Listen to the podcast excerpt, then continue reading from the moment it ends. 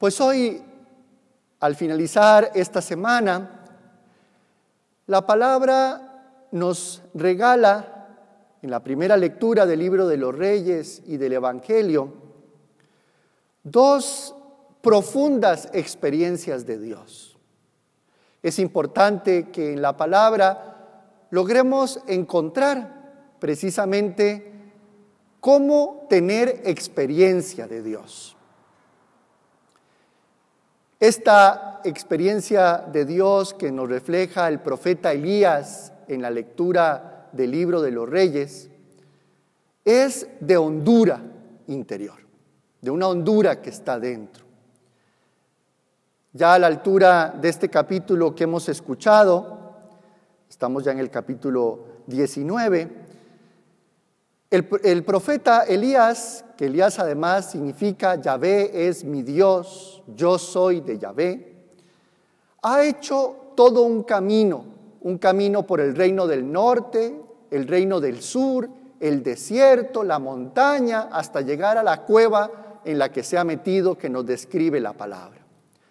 Esto, más que un recorrido geográfico, histórico, es un simbolismo de un recorrido de la propia vida. Una vida que tiene altos, que tiene bajos, que a veces podemos sentir hastío, confusión, tristeza, que podemos sentir dolor, sufrimiento, incertidumbre, también sentimos alegría, éxito, felicidad, esperanza.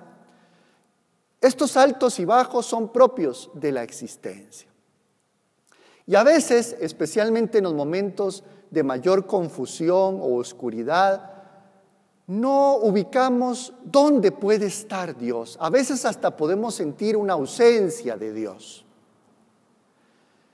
El texto lo describe como momentos climáticos que eran además muy propios de la vida del desierto y lo traslada como un simbolismo a la vida interior del profeta Elías. Y vino un viento huracanado que rompía montañas y el Señor ahí no estaba. Y vino un terremoto que sacudió todo el territorio y ahí tampoco Dios estaba y así con el fuego.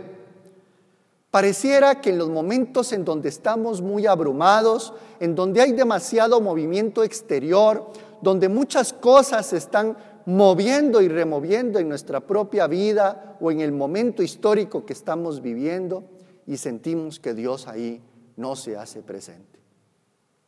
Pero parece que hay una actitud espiritual interior que es el momento en que nuestro interior más profundamente humano está dispuesto a escuchar y percibir la voz de Dios. Y es la calma. Cuando comenzamos a sosegarnos por dentro, cuando comenzamos a darle espacio a la tranquilidad y al silencio interior, entonces con esa voz tenue y casi imperceptible para los oídos, empieza a hablar Dios. Todo comienza a tener sentido. Nos damos cuenta que este Señor no nos ha olvidado, que sigue estando a nuestro lado, que sigue contemplándonos y haciendo protagonista en nuestra propia historia. Entonces, una, más, una vez más, la palabra nos ayuda a descubrir que la experiencia de Dios se logra cuando ha llegado la calma, cuando somos capaces de estar lo suficientemente sosegados para escuchar el mensaje de esperanza, de compromiso de estar siempre con nosotros, de que nunca seremos arrebatados de su mano, pasen terremotos, huracanes o grandes incendios de fuego ardiente en nuestra vida, él siempre estará ahí con nosotros aun cuando no le sintamos. Esa es la primera experiencia de Dios. La otra es la que nos regala el Evangelio. Tiene palabras muy fuertes y muy contundentes, porque son para hacer una transformación inclusive de cómo hemos entendido el contexto, cómo vamos entendiendo la sociedad en la que vivimos, cómo vamos entendiendo los principios fundamentales que nos rigen.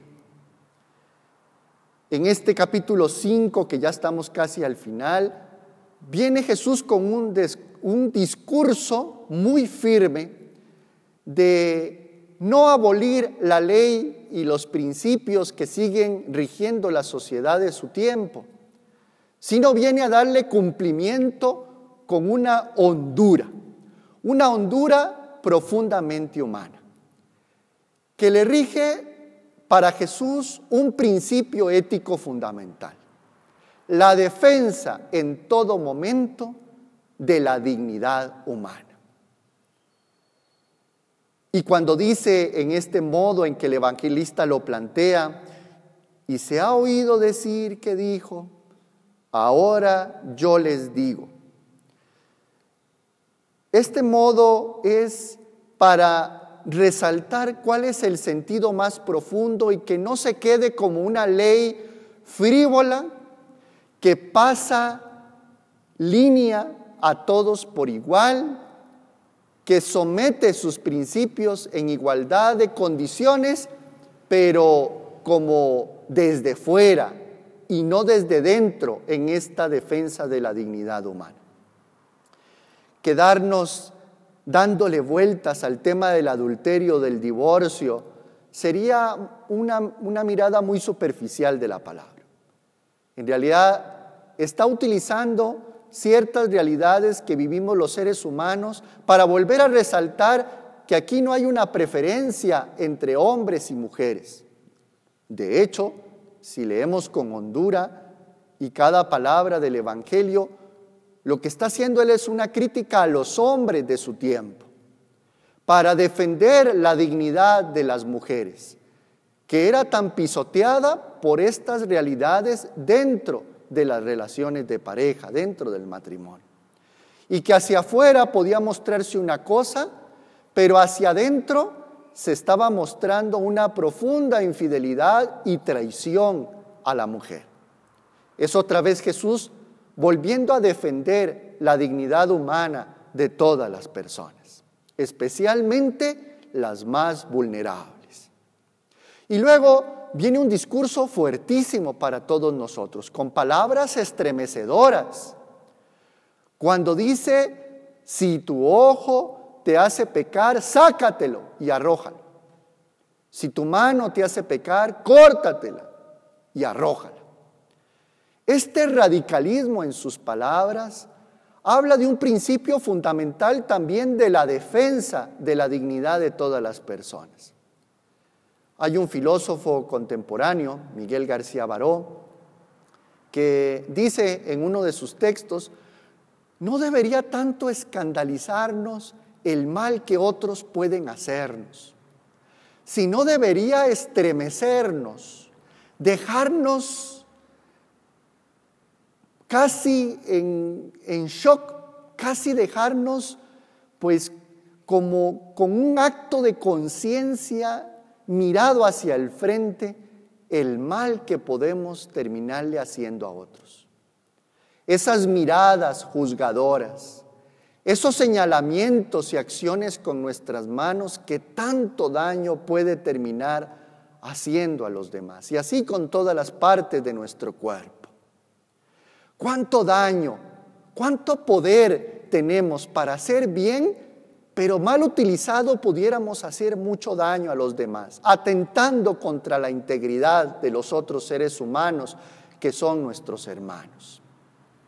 Si somos conscientes de eso, entonces habrá una introspección donde Dios comienza a tomar partido en nuestras acciones, en nuestras miradas,